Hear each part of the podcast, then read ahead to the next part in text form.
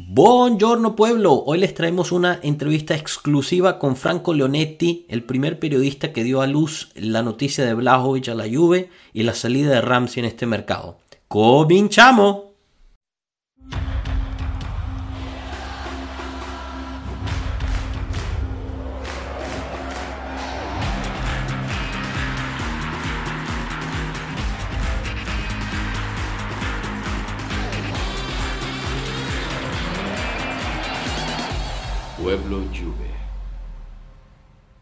Bienvenidos todos a este nuevo episodio especial que les tenemos eh, de Pueblo Juve. Tenemos un gran invitado en Franco Leonetti. Ciao Franco, ¿cómo va? Ciao, ciao, un saluto a tutti. Hola a todos de Pueblo eh, Juve. Hola a toda la gente bianconera juventina de Sudamérica. Muchas gracias por, por la invitación. Excelente, Bravissimo. Franco, excelente in español. E servono le vacanze in Spagna ogni tanto. mi viene a trovare, se, se, se vieni a Madrid mi viene a trovare. Ma con grande piacere. Para los que no lo conozcan, Franco Leonetti es un periodista deportivo y conductor de Radio Bianconera. Eh, y bueno, le, les tenemos una primicia aquí porque ya verán, eh, conoce mucho del término del calciomercato, en especial este último calciomercato. Eh, no, no, sé, Marco, si quieres empezar eh, a hacer un poquito de, de, tu parte de introducción de, de lo que es Franco en, en, Turín y en Italia más que todo. No, claro, Franco, bueno, antes que nada, bienvenido a Franco, es un placer tenerlo acá porque Franco es un, es un periodista eh, conocido acá en Turín, un periodista muy adentro de las cosas de la, de la Juventus. Y como dijo Joshua también, últimamente muy activo en redes sociales y locutor de Radio Bianconera y sobre todo para nosotros es un placer tenerle a, Franco aquí porque él fue de los primerísimos en sacar la bomba Vlaovic, incluso antes que Fabiana de la Valle que salió con el scoop. Porque ya a mediados de enero él habló cuando todo el mundo ya daba por perdido Vlaovic y por vendido al Arsenal eh, su procurador, su agente acá en Turín, hablando con Cherubini y tratando el pasaje de Vlaovic de la Fiorentina a la Juventus, quizá ya enseguida. Así que lo que querríamos saber desde Franco es que nos vaya contando un poco cómo le llegó esta noticia y, y, cómo se desarrolló el tema hasta llegar a la bomba de mercado de Vlaovic.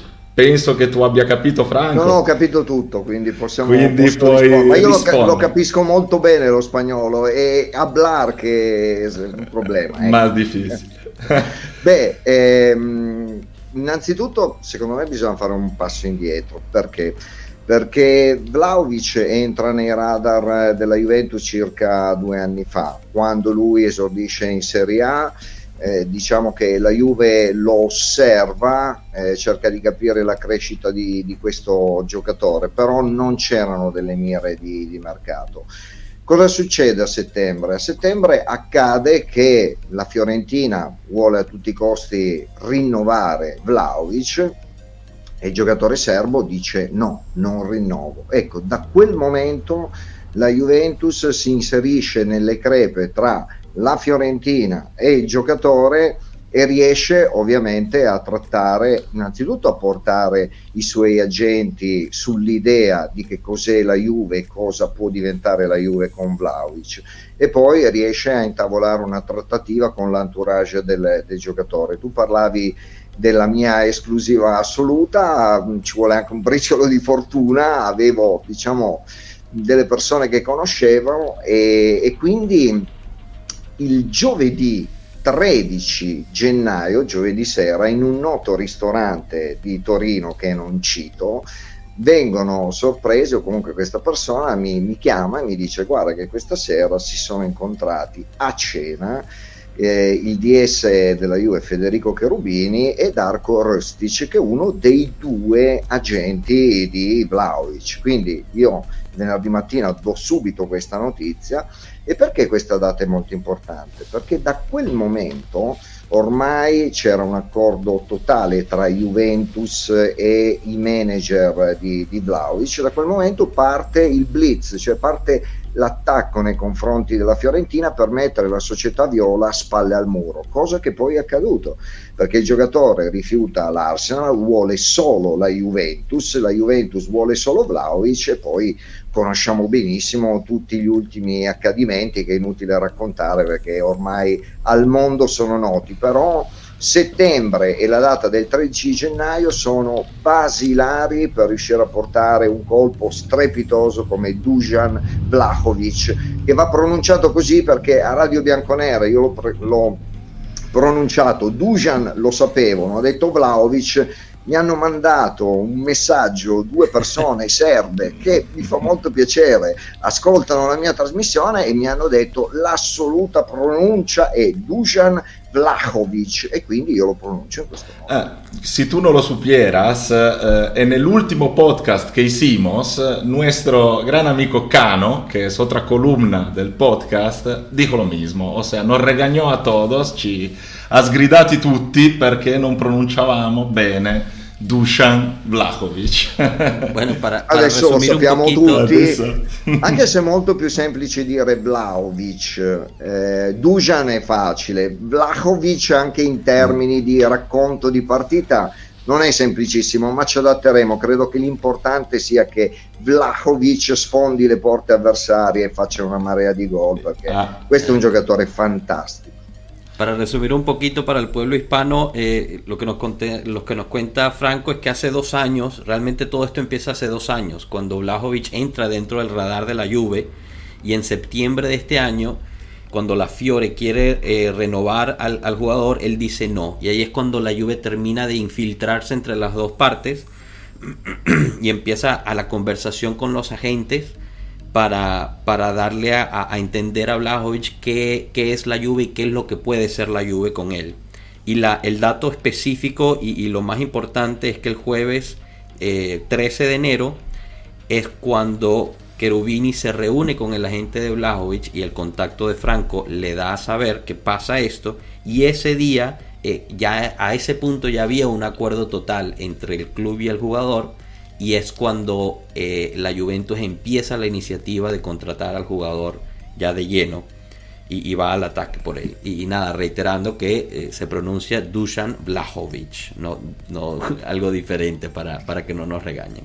Joshua, yo, yo voy a aprovechar el, el intervento de, de Franco eh, para preguntarle una de mis grandes dudas de, de, de, estos, de estos seis meses, porque Franco dice que en la cena estaba Cherubini con Ristich entonces il mercato lo sta haciendo Cherubini. Eh, Franco, Cherubini c'è sul mercato, sta guidando il mercato della Juve o questi colpi, per esempio come questo di Vlaovic, che un, diciamo, è il colpo dei colpi, viene da più su, diciamo, ambiente Elkan, Agnelli, arriva bene o è proprio Cherubini che sta in silenzio eh, guidando tutte queste trattative? Allora, un colpo come quello di Vlaovic, ma anche Zaccaria, perché poi magari diamo delle cifre per spiegare eh, l'importanza di determinati acquisti. Alla Juventus è sempre stato così, cioè un direttore sportivo può ehm, proporre un giocatore, però poi quando le cifre diventano molto importanti come quelle di Vlaovic ovviamente deve arrivare l'imprimatur si dice da noi, quindi il sì della proprietà, cioè Exor ovviamente nel, nella persona di John Elkan deve dire ok facciamo questo sforzo, sforzo poi relativo perché... È un investimento. Eh. Sì, ma la Juventus anticipa il budget monetario e finanziario programmato per l'estate.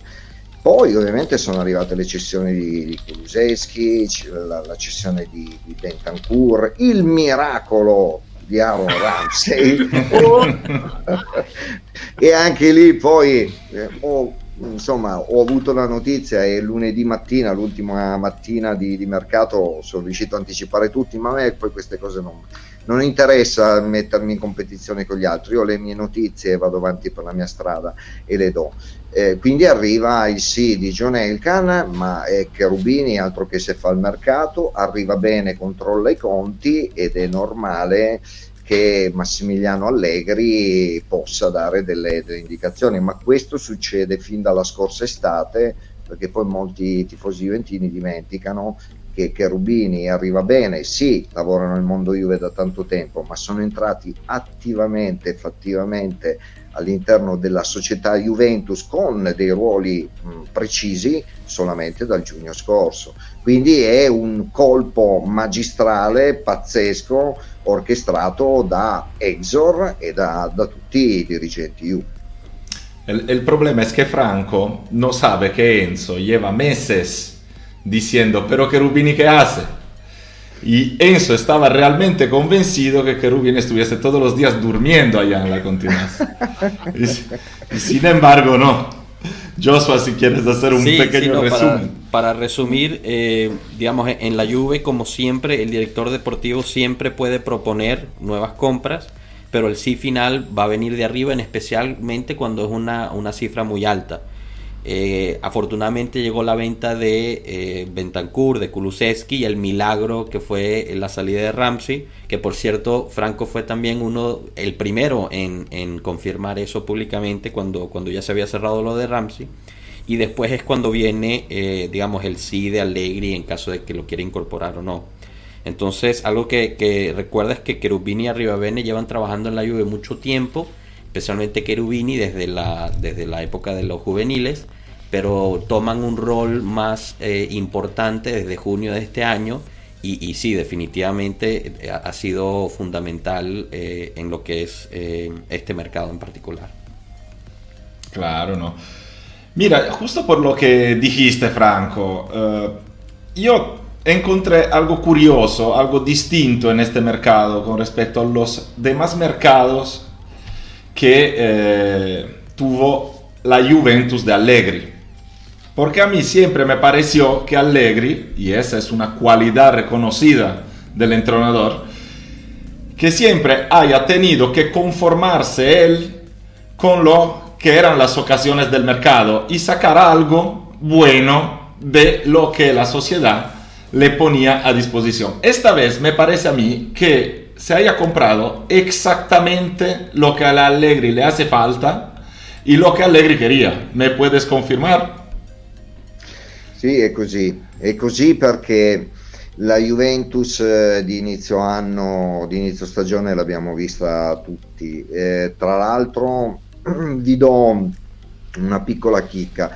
Quando Allegri arriva alla Juve in estate, e anche lì, insomma, sono stato l'unico, a, perché ho lavorato per sei mesi sulla questione Allegri, la sera prima che venisse annunciato ero l'unico che diceva guardate che Allegri arriva alla Juve, ma perché avevo, non per mia bravura, avevo delle ottime informazioni.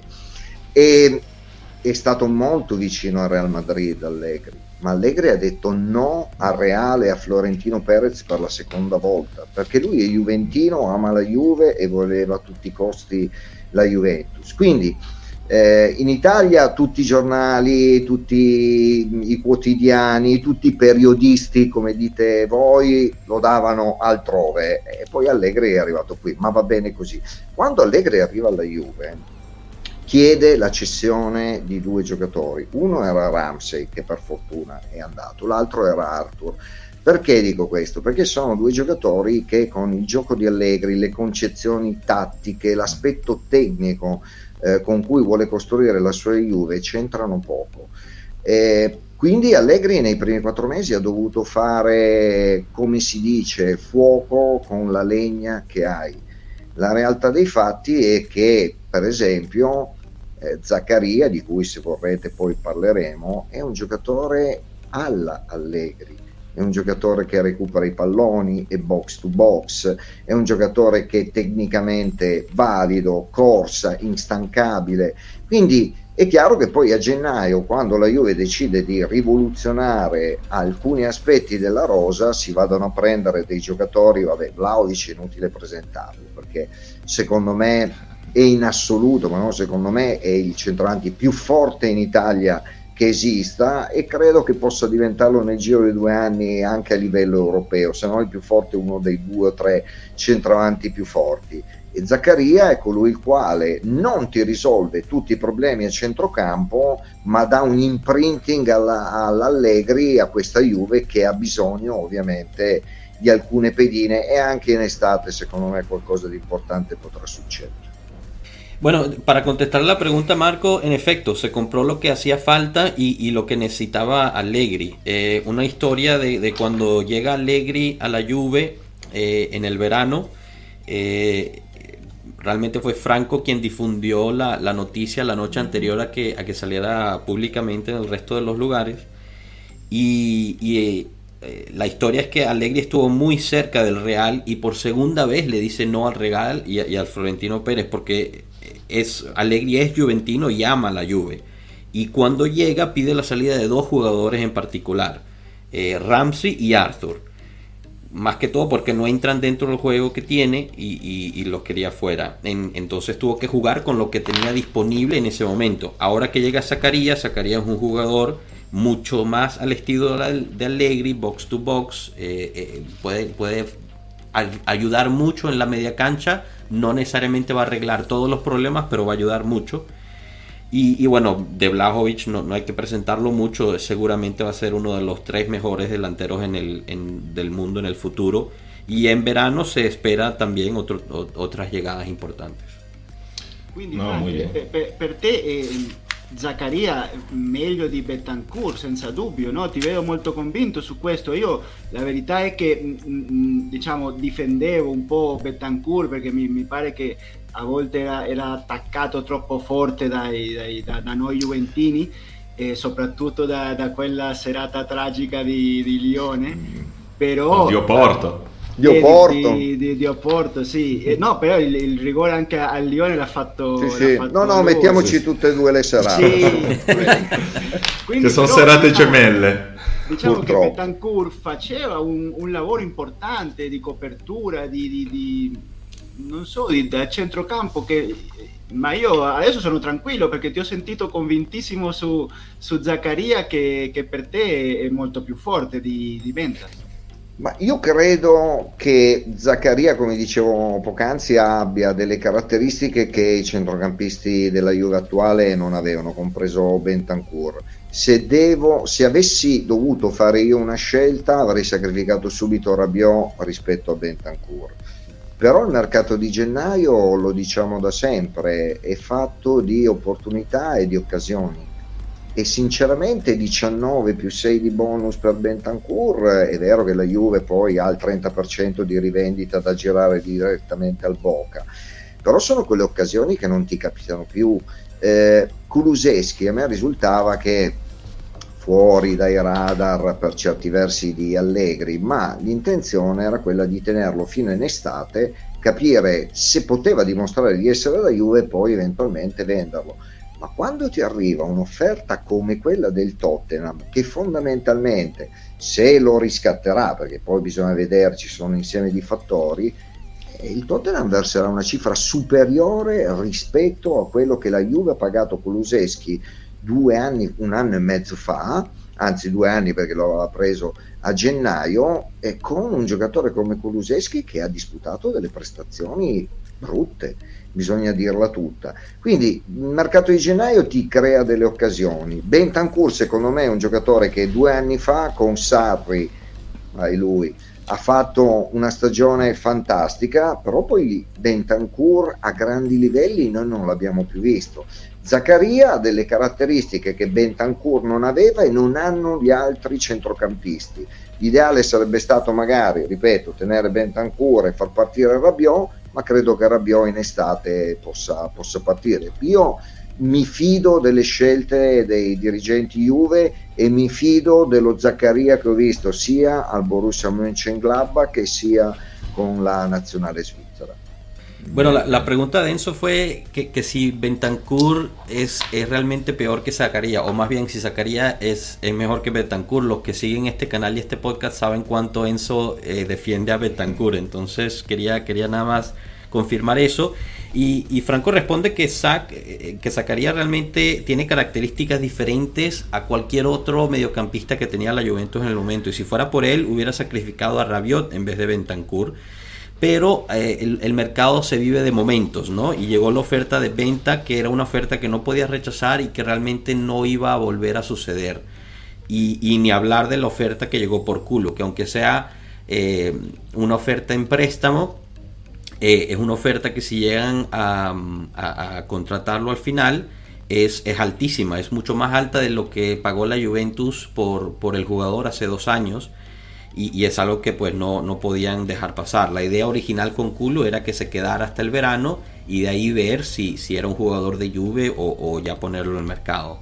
En términos del verano, pues Rabiot eh, es uno de esos que, que sigue en la lista que, que se podría ir y, que, bueno, eh, para contestar la pregunta al final, pues sí, sacaría, trae algo importante y diferente al equipo. Sí, he visto Joshua que ya lo llamas Sac, así que es decir, que ya le cogiste cariño, ni llegado, y, ya tienes a nuevo oído. Muy bien. no, hablando de Zacarías, yo tenía una curiosidad. Em, se habló de eh, una lesión, un infortunio que tuvo Zacarías hace poco. Yo sinceramente no lo conozco mucho, lo he visto jugar no más que en los partidos de la Euro y con la selección suiza. Eh, contra Italia, claramente, no, no, veo partidos de la selección suiza así. Pero quería saber, eh, ¿parece recuperado? ¿Es algo del che nos tengamos che preoccupare o no, Franco? È recuperato da questo infortunio o ci dobbiamo no, no, preoccupare? Ho capito, ho capito. Ho capito. Sì. No, mh, mm, è recuperato, sta bene. Eh, diciamo che lui ha avuto questo lungo stop eh, per un infortunio al ginocchio però anche lui stesso oggi a Torino alla presentazione ha detto io sto bene quindi se il mister deciderà di impiegarmi nel prossimo turno di campionato col Verona che è una partita fondamentale perché all'andata al Verona mise sotto la Juve la bastonò di brutto e credo di poter dire che al Bentego di Verona la Juve disputò la peggior partita totalmente d'accordo sì, perché le partite le vediamo e quindi... No, però Zaccaria, Zaccaria sta bene, ha recuperato da, da tutto. Eh, è chiaro che poi dovrà entrare nei meccanismi Juve, però per domenica credo che sia una scelta pressoché obbligata perché eh. Locatelli è squalificato, McKenny dovrebbe arrivare venerdì ehm, dal rientro con la sua nazionale. E quindi i centrocampisti sono, sono questi perché non ci sono più Kuluseschi e Rabiot. Io mi auguro di vederlo fin da subito perché questo è un giocatore che secondo me può dare impulso a quella che è la linea mediana della Juve. No, esperemos que sí y además por las características del Verona yo creo que sea un momento importante para poner a Zacarías. Es un riesgo, pero necesario, porque lo que hemos padecido en el partido de ida fue justamente esta explosividad, esta fisicidad del, del Verona. Así che io spero non ci sarà Simeone eh, che all'andata ci ha castigato. Ah, non ci sarà Simeone quindi questo è già un sospiro di sollievo. Però a parte Meno le battute male. la Juventus quando va a prendere due giocatori fondamentali come Vlaovic e ritengo Zaccaria lo fa per cercare di arrivare almeno al quarto posto fare una Champions di grande livello e possibilmente portare a casa la Coppa Italia quindi io credo che vedremo una Juventus diversa dalla prossima partita fino a fine stagione, anche perché o svolti adesso o se no diventano veramente problemi grossi. Franco, voy en español. ¿Con cuántos kilos de más llega McKinney de Estados Unidos? Eh, questa me la devi tradurre però. con, con, quanti chili arriva McKenny di, di, di mangiare lì a, agli Stati Uniti ma guarda, McKenny si è disciplinato. Eh. Sì, si è disciplinato, è cambiato, si... sì. Sì, è cambiato. Poi tu, insomma, stai a Los Angeles, quindi conosci. No, no tu stai a Madrid, no, giusto? Io, so, sì. io, sto a Madrid. Però sì, lì... quindi è Joshua che sta, che sta, a Los Angeles, quindi conosce molto bene le abitudini alimentari. Beh, devo dire che quando McKenny è arrivato a Torino, insomma, i medici e lo staff, eh, non dico che sono inorriditi, ma hanno capito che c'era grande lavoro da fare perché insomma le abitudini alimentari non erano proprio il massimo. Devo dire che da quando ha cambiato alcune cose nella sua dieta, nel suo eh, modo di, di, mangiare, i risultati si sono visti. Il McKenny di agosto-settembre e un pezzo di ottobre era veramente inguardabile, poi si è messo a regime, devo dire che è assolutamente una delle liete, ma neanche sorpresa, una delle liete conferme eh, della Juventus di, di quest'anno. Infatti Allegri quando lo ha piena disposizione, il giocatore sta bene, è un Gioca titolare sempre, fisso. Sì, sì, senza dubbio. Sì, Demos un momento a Joshua para hacer un pequeño resumen, que si no está escribiendo ahí la Divina Comedia. Por, por traducir, si dice, giusto, por traducir. Exacto, sí, sí, sí. En la pregunta anterior eh, confirmó que, que Zacarías está perfecto, que está recuperado de la lesión de la rodilla y está listo para jugar solo que tiene que entrar en los mecanismos que, son de la lluvia, ¿no? Eso poco a poco vendrá, pero el domingo quizás tenga que jugar obligado, ya que Locatelli está descalificado, Bentancur está fuera, etcétera. Y, bueno, tanto la compra de Zacarías, pero más también la de Blajovic, es, es para la Juventus, para realmente ver una Juventus muy diferente en lo que queda del, del campeonato para lograr ese cuarto lugar, para hacer una muy buena Champions y, más que todo también para ganar la Copa Italia, que sería el otro trofeo disponible. Y la pregunta de Enzo, eh, en términos de McKenny, ha mejorado mucho su disciplina desde que llegó. Cuando llegó los médicos y los nutriólogos de la Juventus estaban un poco preocupados, pero desde ese entonces ha mejorado muchísimo y, no solo eso, sino que se ha confirmado como un perno este, del, de Allegri, ¿no? Si está disponible y en salud, lo usa y ha sido grato verlo. La pregunta real es, ¿cuánto le tenemos que agradecer a Chiellini por ese cambio de McKenny e de su alimentación?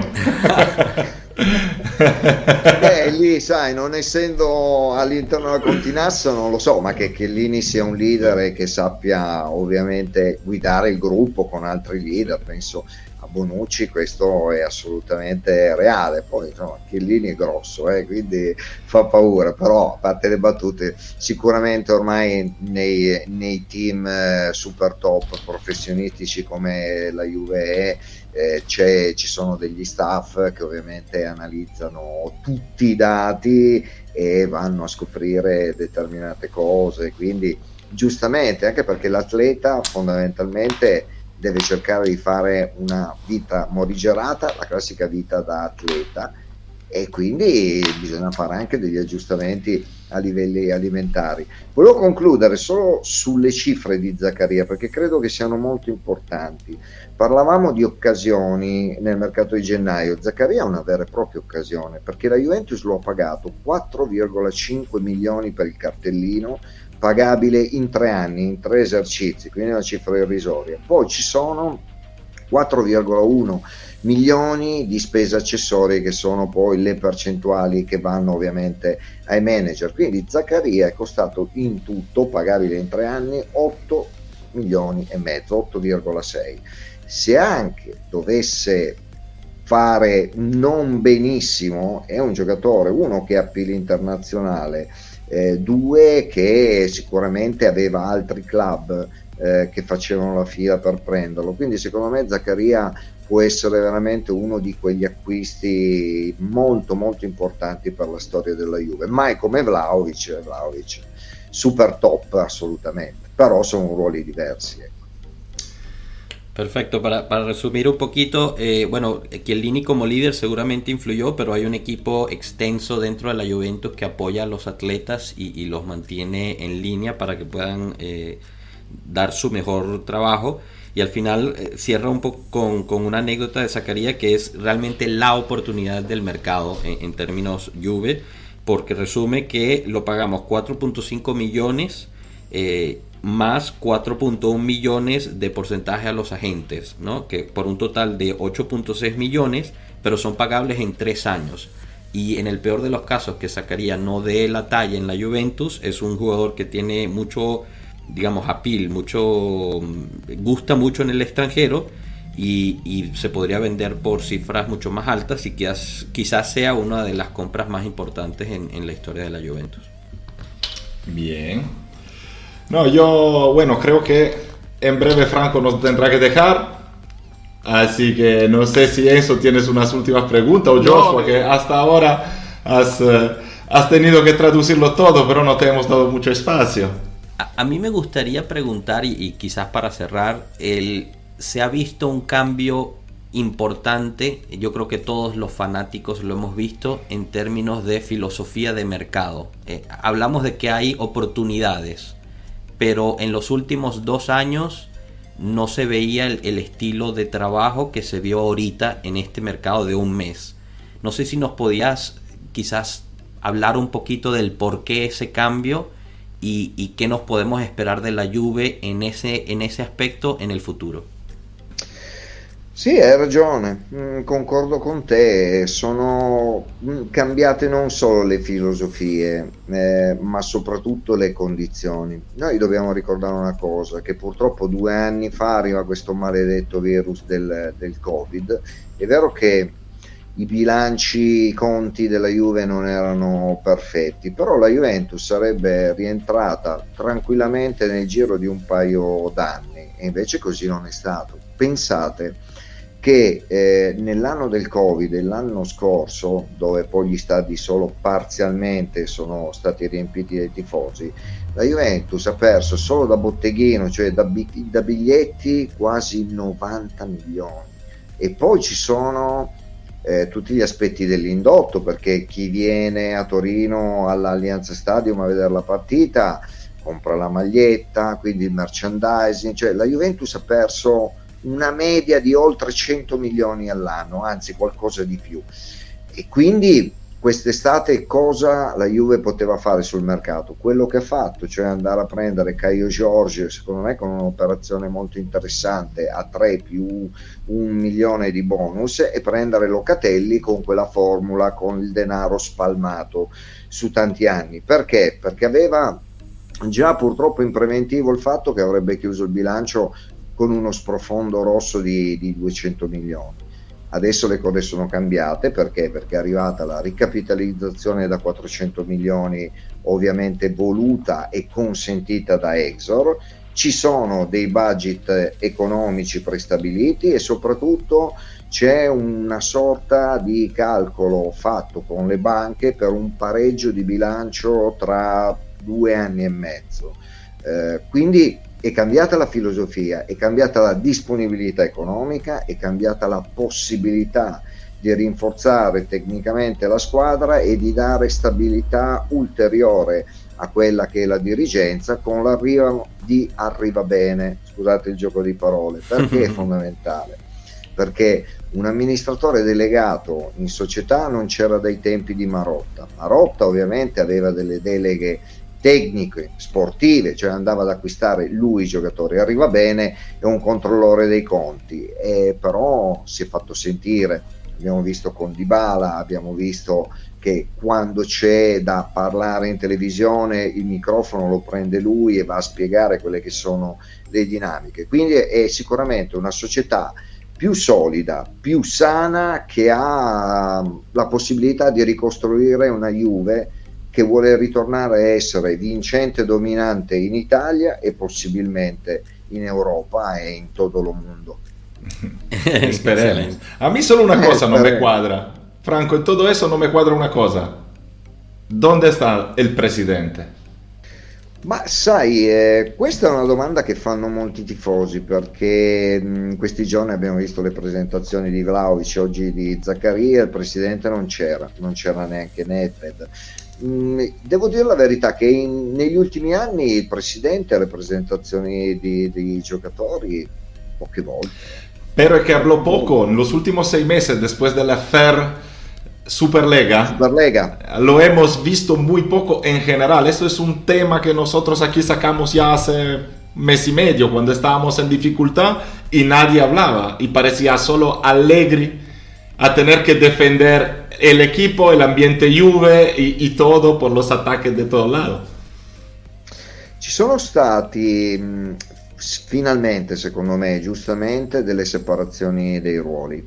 Se voi pensate fino all'anno scorso chi andava a parlare Nedved, Nedved non parla più, parla arriva bene, perché negli ultimi due anni alcune scelte di alcuni dirigenti, uno non c'è più, è Paratici al Tottenham, un altro è ovviamente Pavel Nedved, sono stati, non dico limitati, ma ognuno d'ora in poi eh, non invade le competenze dell'altro. Quindi il presidente fa il presidente, ovviamente supervisiona tutto, è lui che dice i sì o i no su determinate situazioni, riporta con arriva bene direttamente a Exor, questo mi sembra evidente, ma non è così fondamentale che il presidente ci sia tutte le volte. Secondo me il ruolo del presidente deve essere leggermente staccato. Eh, so che alcuni tifosi lo vorrebbero sempre presente, ma credo che altri meno altri meno certo perché poi ognuno ha le proprie idee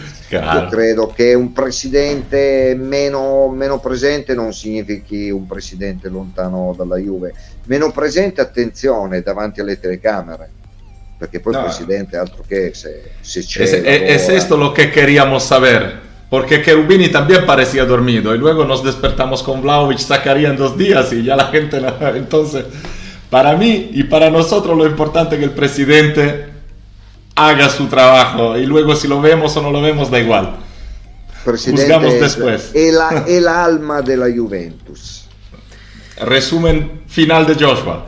Resumen final. Bueno, el cambio de filosofía eh, y es cierto en términos del mercado, sino también las condiciones. Eh, al llegar el virus, pues retrasó la recuperación que, quizás podíamos haber tenido para dar ciertos números, la Juve perdió alrededor de 90 millones solo en entradas. Y si le añades la, mercancía serían unas pérdidas de casi 100 millones al año que no, que no tenía a causa de, la pandemia. Eh, la compra de, de, Cayo y de Locatelli, en especialmente la fórmula de Locatelli, son, comprueban la situación económica que estaba la Juventus antes de la recapitalización. Además se ha llegado a un acuerdo con los bancos de eh, llegar a un balance en libros dentro de los siguientes dos años y medio más o menos.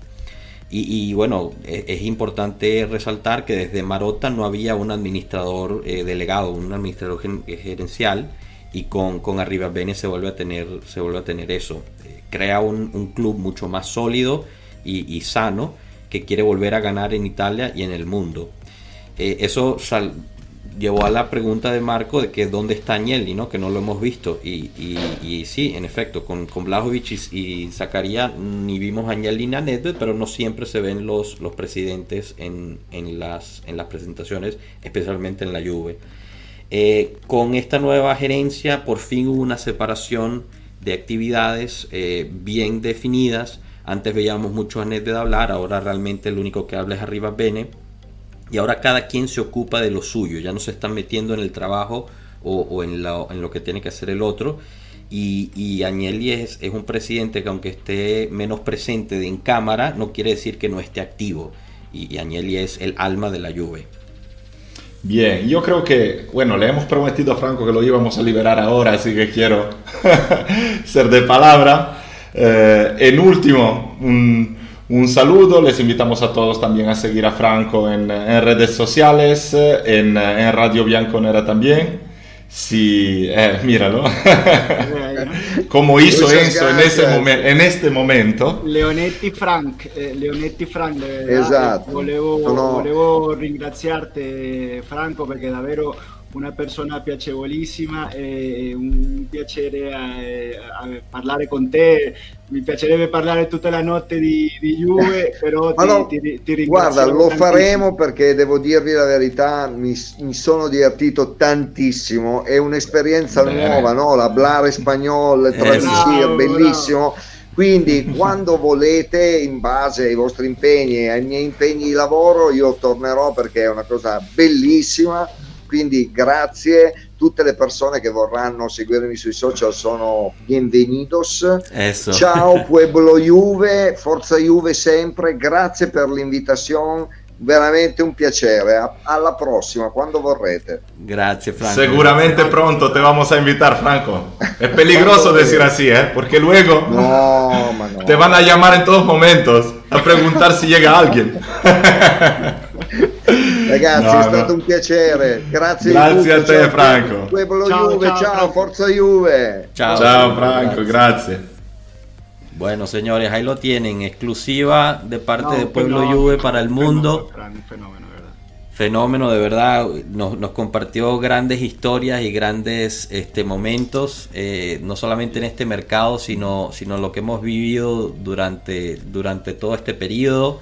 Aquí nos acompaña un, Cano. Un downgrade, ¿no? Un downgrade sale. Eh, sale ¡Ey! ¿Cómo que downgrade? Hay que regresar a la realidad. Sí, bueno, sí, ahí Esto es lo que hay. Bajó el nivel del equipo, bajó el nivel del equipo. Quería, quería añadir una cosa sobre Franco para la gente que nos está escuchando y, y no lo conoce todavía. Que, que, sepan que Franco es un periodista muy viejo estilo. Entonces es difícil que salga con una noticia si no tiene una cierta seguridad de que sea verdad. Y sobre todo que fíjense, sobre todo cuando Franco habla de noticias alrededor de Allegri porque sus fuentes en la Juve son muy buenas, pero cuando habla de Allegri, acerta casi siempre. Así que disfruten. No, muy bien.